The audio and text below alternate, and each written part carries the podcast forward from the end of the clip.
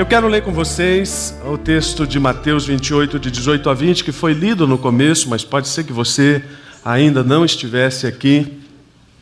Jesus se aproximou deles e disse: Toda a autoridade no céu e na terra me foi dada. Portanto, vão e façam discípulos de todas as nações, batizando-os em nome do Pai, do Filho e do Espírito Santo. Ensinem esses novos discípulos a obedecerem a todas as ordens que eu lhes dei.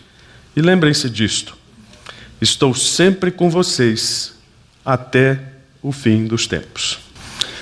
Domingo passado nós estávamos aqui numa verdadeira festa. Né? Eu penso que o pão na mesa foi um momento delicioso de nós compartilharmos e mais uma vez, para mim muito precioso como pastor por ver as interações com as crianças.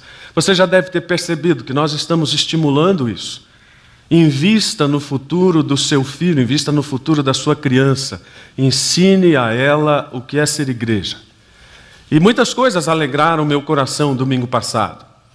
Uma delas foi na própria mesa onde a minha família estava, de ver a criança que ali estava, filha da irmã Marli, provavelmente, pegar os legos e já dizer: o que é ser igreja? É fácil, e já sugerir a cruz como emblema da igreja. Domingo passado, nosso objetivo foi olhar para aquilo que Deus está revelando a respeito da igreja. E o centro da nossa meditação foi: Deus está revelando Cristo como cabeça da igreja. E isso deve promover em nós um senso de dedicação exclusiva e uma convicção de que Ele é realmente o centro de todas as coisas, inclusive da nossa existência pessoal. Eu disse, dentre outras coisas, que muitas pessoas estão diminuindo a pessoa de Cristo e diminuindo a pessoa, a importância da igreja. Claro, forma de dizer, estão tentando diminuir. Por outro lado, há pessoas também que estão tentando viver uma vida cristã sem a igreja. Olha, já quero dizer para vocês, isso é impossível. Nós fizemos de tudo para enfatizar isso pela pregação da palavra, um pouco mais abreviada no domingo passado. Se você compreende a grandeza de Cristo, então você compreende a grandeza da igreja. E se você compreende a grandeza da igreja, você compreende a grandeza de Cristo. E não dá para viver um sem o outro. Talvez o grande mal deste nosso tempo, e isso especialmente nos Estados Unidos, é o grande número de pessoas hoje denominadas como desigrejadas. Pessoas que se desiludiram com a igreja, que acham e estão sinceramente tentando viver uma vida cristã digna, mas sem a igreja. Isto não é possível. E exatamente pelo que foi lembrado e aquilo que procuramos chamar a atenção de todos, a impressão sobre a pessoa de Cristo nos causa uma enorme impressão sobre a igreja. Eu sou apaixonado pela igreja. Fala, ah, pastor, mas igreja é lugar de problema, igreja é uma reunião de gente complicada. É verdade. E ainda assim continua sendo o grande plano de Deus para esta era. E apesar de tudo, Deus continua escolhendo pessoas como eu e você, aliás, gente complicada como eu e você, para fazermos uma coisa tão sublime em nome dEle, por causa dEle e para ele, como diz lá em Romanos 11:36. Na verdade, Deus está em missão com a igreja. Eu acho fantástico como o Espírito Santo prepara tudo aquilo que vai ser pregado, independentemente de quem vai pregar. Alguns domingos atrás, no domingo da igreja perseguida, pastor Marcos Amado veio aqui e disse: Deus está em missão. Passados alguns domingos, pastor Fernando Brandão esteve aqui e ele me perguntou: Você quer que eu pregue sobre algo específico? E eu disse: Olha, pastor, eu não tenho o hábito de dizer a ninguém o que vai pregar. Mas nós estamos no ano vendo e pensando no texto de Isaías, na pergunta retórica de Isaías: Você percebe o que eu estou fazendo? Pastor Fernando Brandão vem aqui de manhã e diz: Deus está em missão e no planejamento das mensagens, um pouco antecipada hoje, claro, porque hoje deveria estar aqui pastor Felipe Neves, missionário em Moçambique, mas um pouco antecipado, aquilo que já estava previsto desde o início da preparação dos sermões. Deus está em missão. E ele está em missão dando autoridade à igreja por meio de Cristo, para que a igreja mostre o que é o reino. Esta ideia, especialmente no livro de Efésios, ela me agrada muito. A igreja é uma pequena amostra do reino. E nós deveríamos viver com essa consciência. Embora lá fora nós tenhamos todo tipo de problema, todo tipo de injustiça, na nossa reunião nós não deveríamos ter. Exatamente por essa responsabilidade da igreja testemunhar a realidade do reino, por nós já conhecermos os valores do reino. A responsabilidade, a responsabilidade da igreja, ela é enorme. Porque nesse testemunho muita coisa está implicada. Ela fala do reino, mas ela fala da salvação, ela fala da volta de Cristo. E tudo isso por um sistema que o próprio Cristo deixou. Caminhando com gente, ensinando gente, ajudando gente, uma coisa que a gente chama de discipulado. E se você observa bem, você já deve ter visto também que há no nosso tempo uma porção de gente tentando ser crente sem encostar em ninguém. Não dá. Quando eu era criança, gostava muito daqueles carrinhos de bate-bate. Aliás, sempre gostei de carro. Não sei de onde veio isso, porque meu pai nem tinha carro quando era criança. Mas eu amava ir naqueles parques e, e pegar aquele carrinho que eu achava mais bonito e passar aquele tempo que me era destinado sem bater em ninguém e sem que ninguém batesse em mim. Quando eu gastava o meu tempo e não tinha conseguido andar nada, rodar nada, e um monte de gente tinha batido em mim, eu saía bravo daquele negócio. E pior, se meu pai não tivesse dinheiro para pagar mais uma vez. Porque eu ia embora frustrado com a ideia de que não andei, que não pilotei, que só bateram em mim. É a mesma sensação que eu tenho às vezes com a igreja.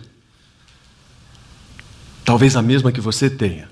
Que parece que você não anda, as pessoas só batem em você. Não interessa. Deus está dizendo, com letras bem claras por meio de Cristo, que o propósito dele é que esse agrupamento de pessoas, andando discipularmente, façam o bem para o mundo. Ou seja, a preocupação de tudo isso é que a igreja reflita o bem do mundo e que a igreja seja o bem para o mundo. Quando dizemos que a igreja está em missão, na verdade estamos dizendo que é o Senhor Jesus que está no palco, se você quiser. Aliás, um dos autores citados pelo pastor Marcos Amado quando ele pregou foi esse, não essa frase mas citou a mesma obra e o mesmo autor, e esse autor diz: quando Jesus sobe ao palco da história, ele propaga as boas novas. O reino de Deus chegou. Sua mensagem diz respeito à renovação cósmica, à restauração de toda a criação e de toda a vida humana e sociedade.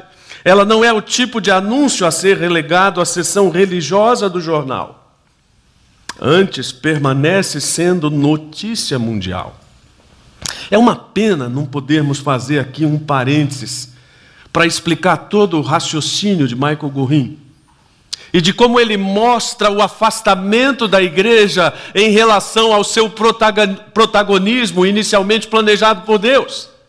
E como a igreja aceitou passivamente o papel secundário na sociedade. E ele cita, inclusive, como exemplo os cristãos do primeiro século, especialmente no Império Romano, que constituíram uma sociedade à parte que impactou todo aquele poderio político, a ponto de fazer com que os cristãos fossem perseguidos e mortos, porque aquilo tinha cheiro de domínio, cheiro de poder mas na verdade, para os cristãos, tinha cheiro só de Cristo. Tinha cheiro de um senhorio, de alguém que é atento ao plano de Deus para a salvação do mundo e que não aceita negociar com o seu contexto cultural aquilo que não pode ser negociado. E essa é a grande confusão, mas certamente a gente vai falar um pouquinho disso. Mas só para você ter ideia, um dos historiadores daquela época, inclusive contrário aos cristãos, minha memória está dizendo que penso que já citei isso. Celso diz que as reuniões dos cristãos eram abomináveis. É um anticristão dizendo. E por que, que eram abomináveis? Porque ele dizia: onde já se viu um escravo sentado ao lado de um magistrado? Esses cristãos querem perverter a sociedade. Eles querem destruir nossa ordem social. Eles não entendiam que esse convívio era graças à pessoa de Cristo. E por isso só entendiam como algo que ameaçava o reino, afinal de contas, tudo aquilo era feito em nome de um rei, Jesus. Então, se há um rei que está dizendo para essas pessoas fazerem uma coisa que atenta contra a estrutura política do reino, é fácil, a gente mata essas pessoas. Nós não fizemos isso. O que, que nós fizemos na sociedade do ocidente dos nossos dias? Nós nos contentamos com os nossos guetos, os nossos nichos, as nossas ou os nossos jargões evangélicos. Estava brincando com o Marcos Amado que por mais esforço que a gente faça, o linguajar da gente ainda é muito cristão, né? Você falou, é, mas tem como ser diferente?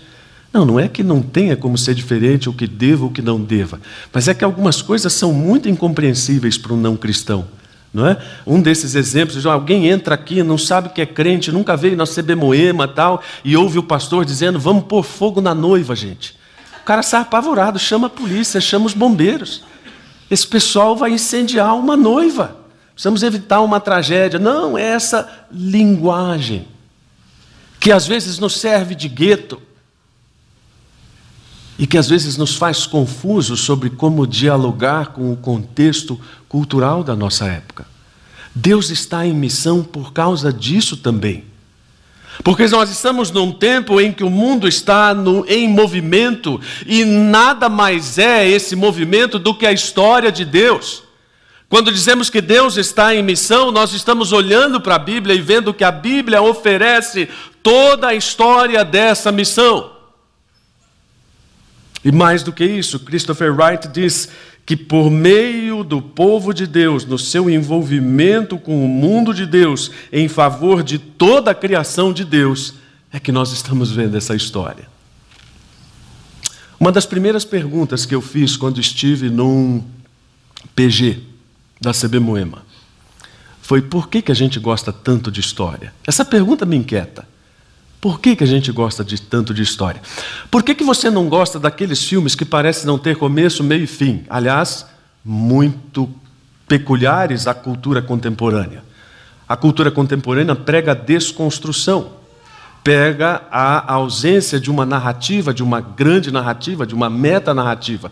Por isso, quando você vê um filme moderno que tem começo, meio e fim, para você não tem começo, meio e fim, mas para o autor, para o cineasta, aquilo faz todo sentido, que é não ter sentido. Às vezes eu e minha esposa estamos assistindo algum filme, e aí o filme termina com esse final, nós olhamos um para o outro e Fazemos assim, perdemos o nosso tempo para ver esse fim, porque nós somos reféns da ideia de começo, meio e fim. Mas um outro dia, assistindo um outro filme, você vai falar, você não faz outra coisa não se assistir filme? Nas horas de vagas, sim, assisto filme. E num filme foi feita essa mesma pergunta: por que, que a gente gosta tanto de história? E uma pessoa do filme diz: porque a gente se enxerga nas histórias. E mais do que isso, porque a gente vê o ideal na história e a gente tenta se encaixar. Eu falei, uau, preciso anotar isso para o próximo sermão. Porque é exatamente isso. E é exatamente isso quando nós falamos sobre o Deus que está em missão e como ele construiu, está construindo a sua história. Quando eu olho para essa história que tem começo, meio e fim, eu me enxergo nessa história. E aliás, Deus está trabalhando para isso, para que você se enxergue nisso. E se o mundo está em movimento, Deus está em movimento. Opa, peraí, não. Se você estava prestando atenção, entendeu que não é bem assim. Se Deus está em movimento, o mundo está em movimento. E Deus está atento a esses movimentos do mundo.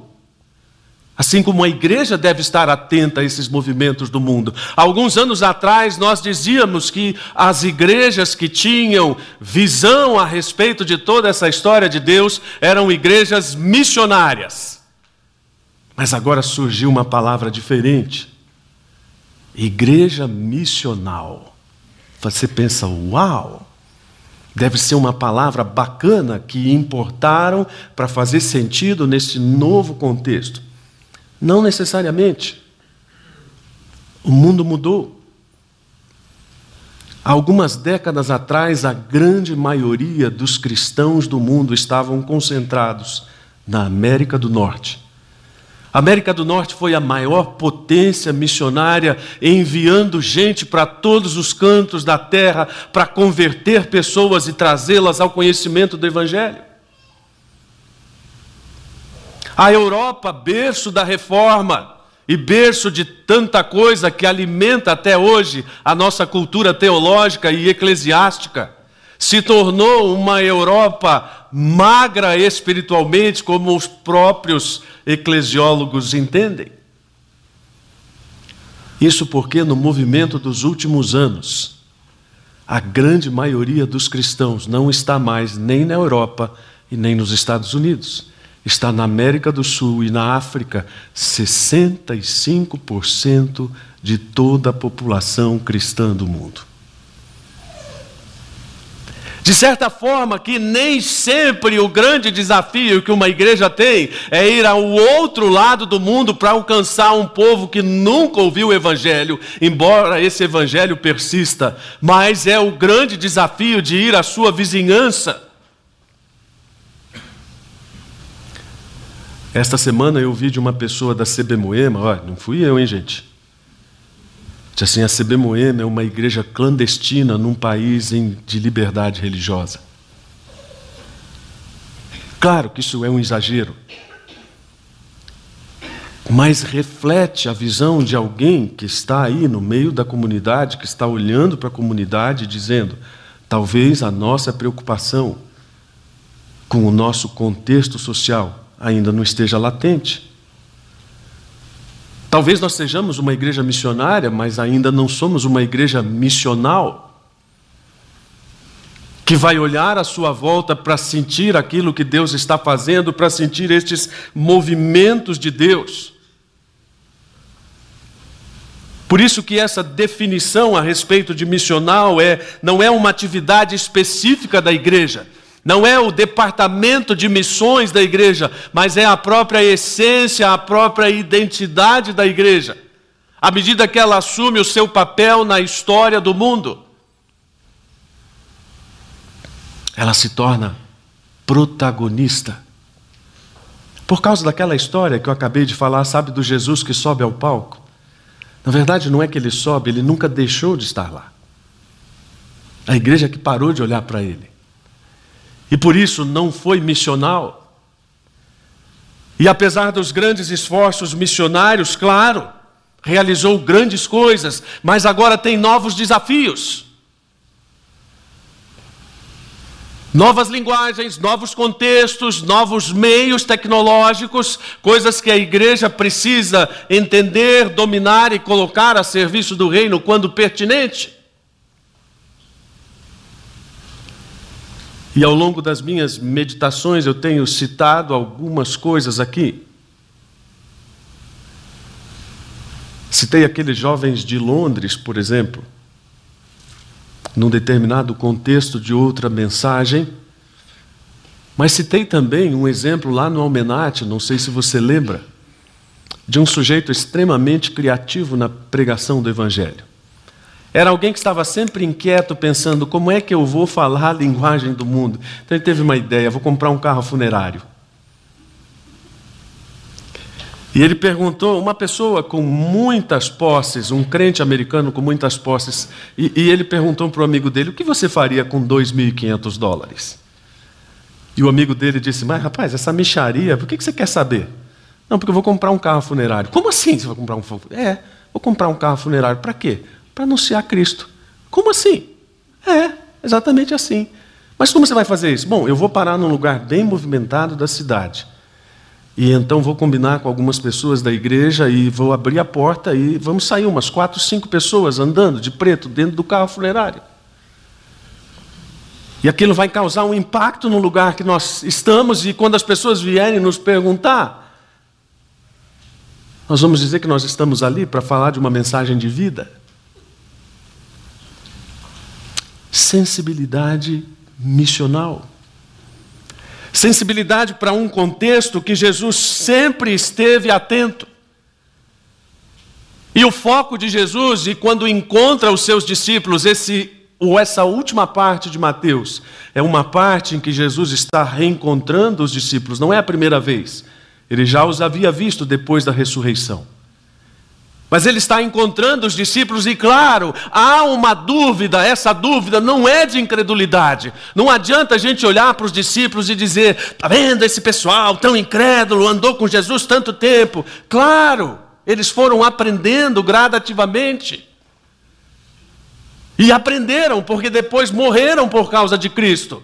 Mas naquele momento prevalecia uma certa interrogação: e agora o que, que acontece? Ok, nós vemos essas coisas maravilhosas. Vimos que você ressuscitou da morte, mas o que vai ser de nós? Bom, agora vocês vão continuar o que eu estava fazendo. Se alguém dissesse para você hoje, agora, na lata, você está disposto a continuar o que Jesus esteve fazendo ou está fazendo? A maior parte de nós pularia para trás e falaria: peraí, rapaz, eu não sei fazer isso, eu não sou Jesus, eu não sou Deus. Por isso, Jesus disse: vocês vão continuar o que eu estou fazendo, mas eu vou dar autoridade para vocês. E você pode ver que no livro de Mateus essa questão de autoridade ela está muito latente. Toda hora os fariseus estão perguntando, toda hora a palavra autoridade aparece ali. Com que autoridade você está fazendo isso? Jesus diz: agora vocês vão ter esta autoridade que eu tenho, porque eu vou dar. Eu creio que ali, meus irmãos, agora aqui por minha conta, né, pós-bíblico, acho que muita coisa passou na cabeça dos discípulos. Acho que é a mesma coisa que casar um filho, né? Vocês que já têm experiência, deve passar um filme na cabeça, né? Que nem aquele filme do Steve Martin, né? Do pai da noiva, quando ele enxerga a menininha do outro lado da mesa dizendo: Eu vou me casar. Deve ter passado um filme na cabeça dos discípulos de todos aqueles três anos, de todas as, aquelas coisas maravilhosas. E pensado, agora nós vamos fazer isso. É a mesma coisa que passa na nossa cabeça agora. Porque vir aqui, mesmo com frio, mas é, é, é relativamente fácil. Você vem todo encapotadinho, põe o seu nenê todo encapotadinho. E aí você participa do louvor, você participa do culto, ouve o que o pastor fala, põe na tecla música ou, ou, na tecla mute quando você não quer ouvir o que ele fala, né? faz cara com fundo de tela, e beleza, e vai embora e a vida prossegue. Mas esse negócio aqui é sério, porque se Deus quer dar autoridade para fazer alguma coisa, é exatamente porque alguma coisa vai ser feita. E normalmente nós não estamos preparados, acostumados para isso, ah, nós não queremos ver essa parte funcionar. Até porque a nossa própria ideia de autoridade é bem furada. Ela geralmente está ligada à ideia de mandar, mas nunca a ideia de fazer em nome de. Nunca a ideia de fazer por direito de. Nunca a ideia de fazer porque é isso que vem diretamente de Deus. E principalmente por causa da capacidade de transformar pessoas. Nós estamos novamente às voltas com uma eleição, com os debates políticos. E, e eu não sei você, mas o pouco que eu assisti do debate, ah, aquilo não é uma piada de mau gosto, são várias, reunidas no mesmo lugar. Nenhuma pessoa ali está realmente comprometida com uma ideia de mudança, mas com uma ideia de projeto de poder pessoal, de grupo, de interesses.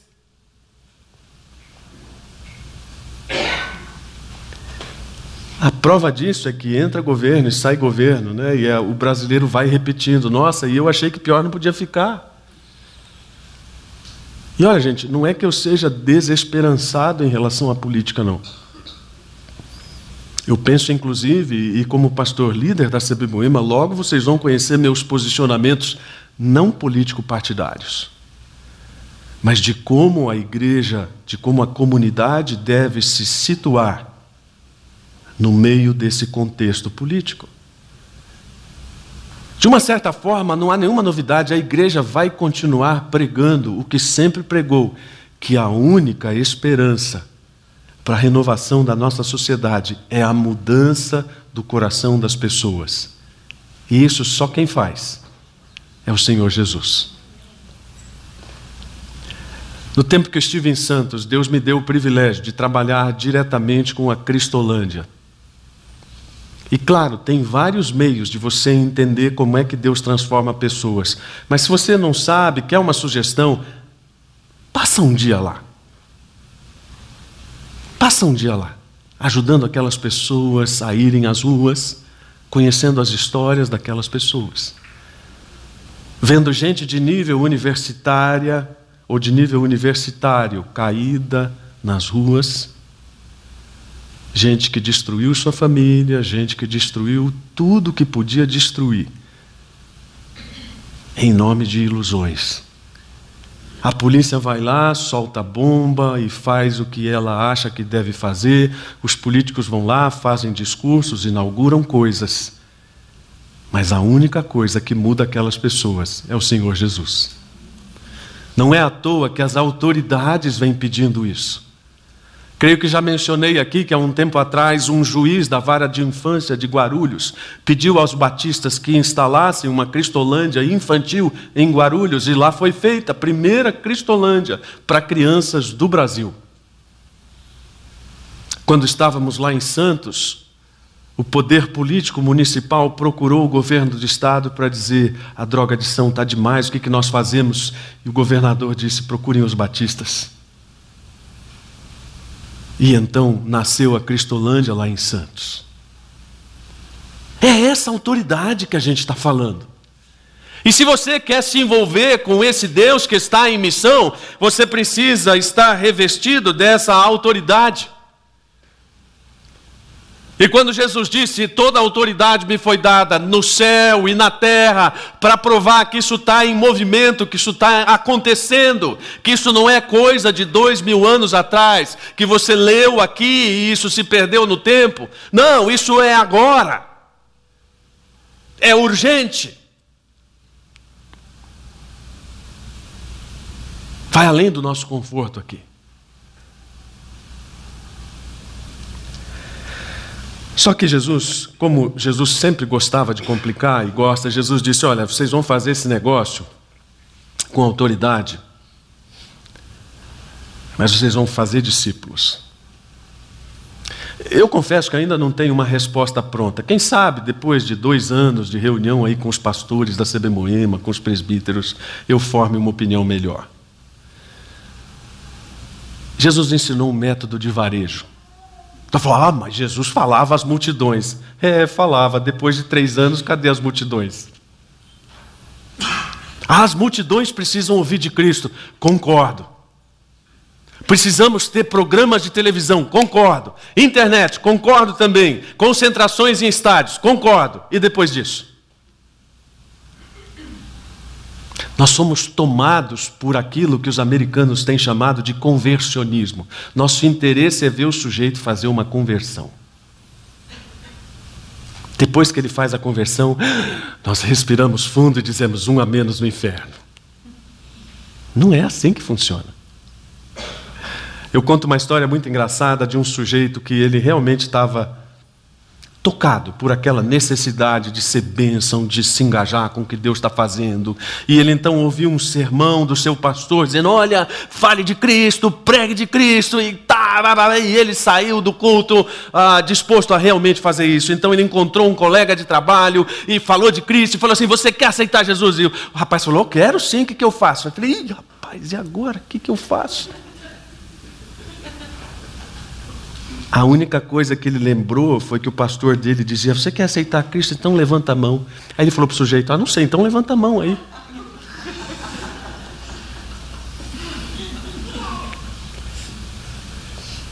Nós achamos que aceitar Cristo é levantar a mão. E Jesus não disse: vão aí pelo mundo fazendo as pessoas levantarem a mão. Ah, num determinado momento, talvez elas tenham que levantar a mão. Mas nós precisamos fazer discípulos e batizando essas pessoas e levando essas pessoas a um relacionamento com Cristo. Eu disse uma coisa para o Nomoto e o Nomoto falou aqui de público, agora eu vou confirmar.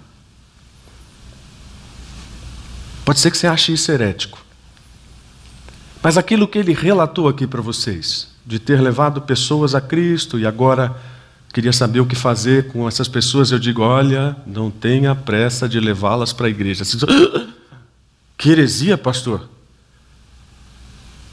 Por que heresia? Jesus mandou fazer discípulos. Essas pessoas entregaram suas vidas a Cristo, ok? Continue discipulado com elas. Continue caminhando com elas. Quando houver um mínimo de maturidade, aí sim, traga para a igreja. E então agregue essas pessoas à igreja. O problema é que nós temos tanta pressa de nos livrarmos das pessoas que nós não queremos acompanhar as pessoas. Por isso não sabemos o que é discipular, não sabemos o que é levá-las a um relacionamento. Uma vez que elas digam que creem em Cristo, pronto, achamos que já fizemos tudo. Não! Ajude essas pessoas a terem um relacionamento com Cristo. Ajudem os seus filhos a terem um relacionamento com Cristo. Não coloquem a culpa na igreja pelo fato delas não quererem Jesus, não quererem a igreja, não quererem coisas que você primariamente deveria ter feito em casa, onde acontece a primeira igreja. Em casa, onde acontecem as coisas em que você, pai, é o primeiro pastor dos seus filhos. Sirlei estava lembrando outro dia uma irmã que nós conhecemos aqui em São Paulo, irmã Terezinha, da igreja do Brooklyn. E ela disse uma coisa para Sirlei que ficou marcada. Ela disse: Eu não dei a ninguém o privilégio de levar meus filhos a Cristo. Eu quis que isso fosse privilégio meu. Então, você que está lá em casa, achando que a igreja vai fazer o que deveria ter feito, a igreja vai cumprir o seu papel. Mas é lá que você vai entender com seu filho, não importa quão novo que seja, o que é fazer um discípulo. Eu gosto de dizer que Deus fez os justos para criarem justinhos. Fiquei sabendo que tem alguém grávido aqui, né? Mais um justinho vai nascer. Esse justinho precisa ser discipulado desde a barriga. Se você entende essa ideia, então você entende o que Jesus está falando aqui. E entende mais do que isso, que ele não está falando isso se você quiser, se você tiver disposição, se você souber. Não, isso é um imperativo. E esse imperativo é tão forte que ele tem por objetivo colocar a marca do Espírito Santo nas pessoas ele é intencional. Quando nós olhamos para o Evangelho, nós vamos ver que tudo aquilo, pode perceber, tudo que diz respeito ao Evangelho é intencional e tem a ideia do vai. Se o teu irmão pecar contra ti, o que, diz a Bíblia? Por que o medo de dizer? Qual é o verbo? Vai. O que a gente faz? A gente fica. Se ele vier, eu perdoo. Vocês estão rindo o quê? Não é assim que a gente faz? Não fui eu que criei a confusão. Se ele vier, eu perdoo. Se ele não vier, eu fico na minha. Não, Jesus não mandou você ficar na sua. Jesus mandou você ir. Se você vai apresentar a sua oferta perante o altar, mas tem um irmão, blá blá blá blá blá blá, o que, é que você faz? Não dá oferta, né? Vai. Esse negócio de crente não tomar a ceia, isso já cansou a nossa beleza, não é verdade? Aqui eu não sei porque ainda não conheço todo mundo, mas lá em Santos era assim, né? Haddad, pastor, já havia assim, o irmãozinho não tomou a ceia. Em vez de resolver o negócio, preferiu não tomar a ceia. A dinâmica do Evangelho, a intencionalidade do Evangelho sempre empurra a gente para ir. E vocês vão fazer discípulos em todo mundo. Então, ide. Que, que a gente faz? Fica aqui orando para que as pessoas descubram a CB Moema aqui no Secov, pela internet. E olha o que é pior, algumas descobrem. Chamados crentes pernilongos. Você não chama, eles aparecem. Eu fico alegre e triste, né? Vou cumprimentar o sujeito, tudo bem, tudo bem. Primeira vez aqui, primeira vez. Quem convidou? Ninguém, vim sozinho. Hum. Você não sabe se fica contente ou se fica triste.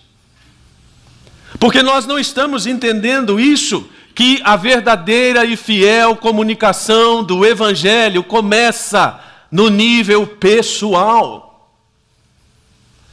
Um dos caras que eu considero mais como é que eu diria, mais lúcidos em relação à questão da, da contextualização do Evangelho. Que é Bruce Nichols, ele diz: a verdadeira e fiel comunicação do Evangelho começa com a contextualização do próprio Evangelho na vida do comunicador.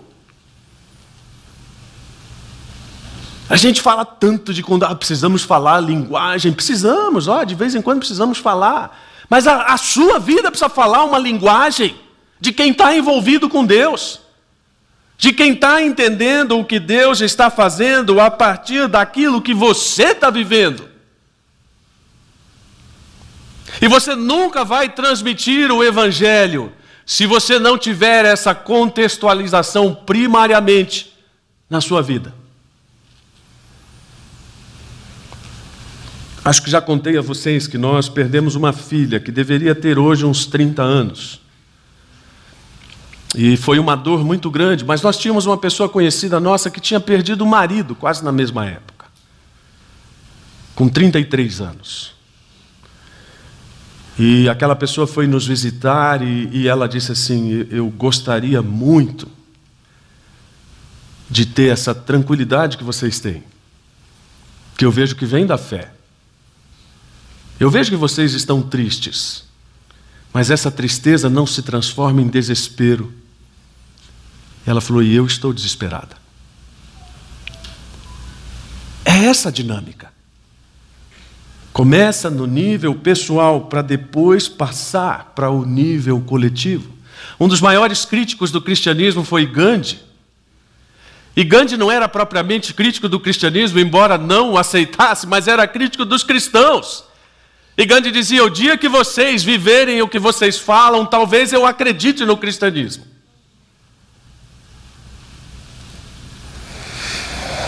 Eu quero terminar dizendo que, na verdade, o nosso discipulado e o nosso ou a nossa coerência com aquilo que Deus está fazendo nada mais é do que a nossa identificação com Cristo entender que Deus está em missão é me parecer com Cristo. É entender o que é a sua encarnação, o seu serviço, o seu amor, a sua missão.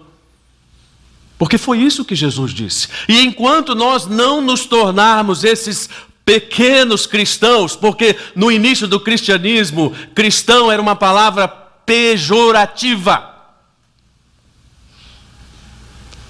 Como se as pessoas dissessem esses cristinhos, essa escória.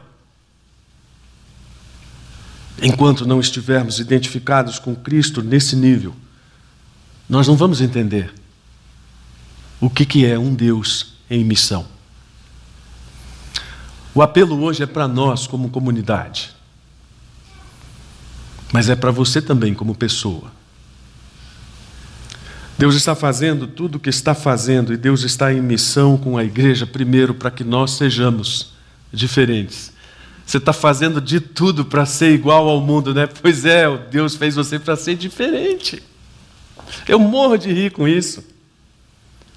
Isso é coisa de gente bem resolvida, viu? Desculpa aí, mas eu, coisa de gente bem resolvida. Eu conto que uma vez na faculdade levei uma vaia de 80 pessoas que não queriam assistir a aula que eu queria assistir.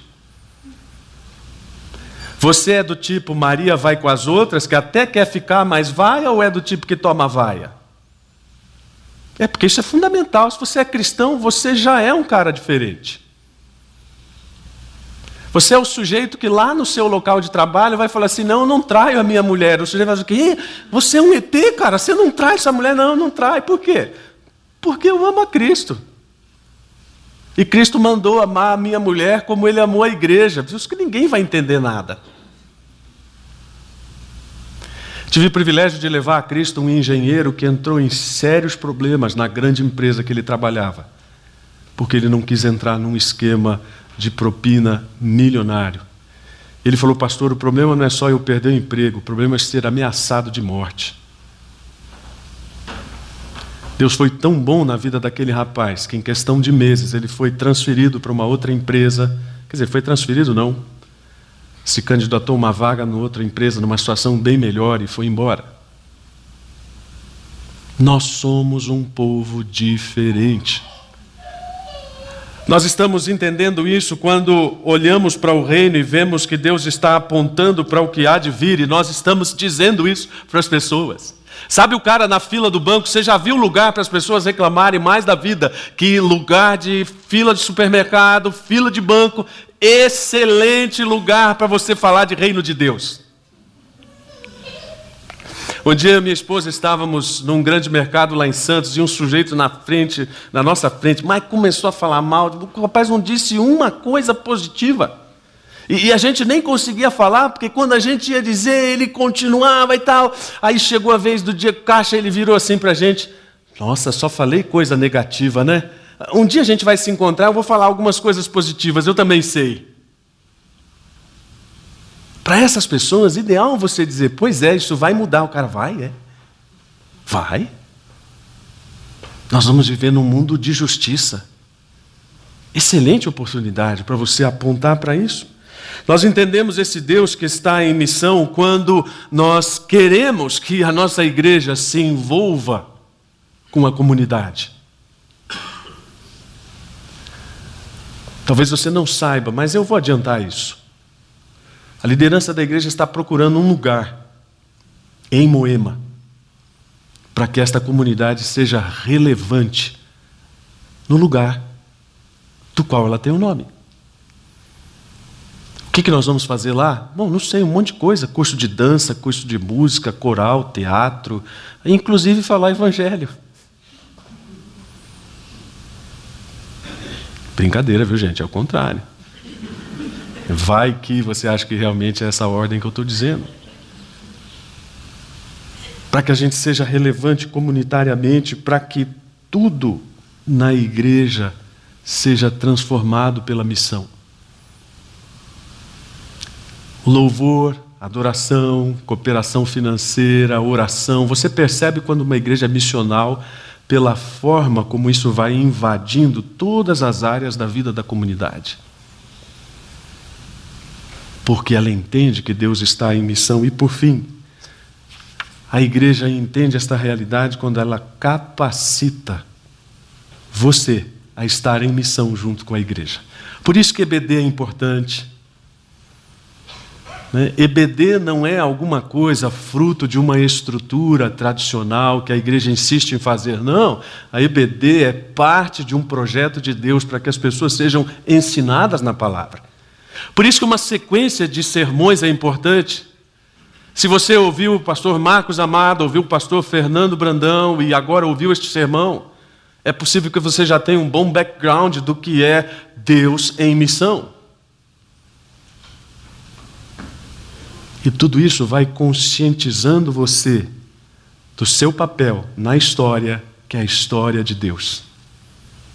Deus está em missão, Deus está construindo uma história, Deus continua construindo uma história. Nós fazemos parte dela. E estamos aqui com a oportunidade de enxergar esse papel. Abaixe a sua cabeça, feche os seus olhos, vamos orar.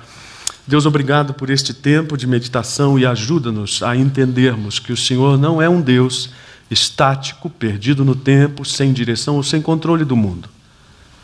Mas o Senhor é um Deus que está em missão, que está em movimento num mundo em movimentos. E que o Senhor está agindo com a igreja, por meio da igreja, para que o mundo seja alcançado com a mensagem do bem em Cristo. Nosso desejo nesta manhã é que cada um de nós entenda seu papel nessa história.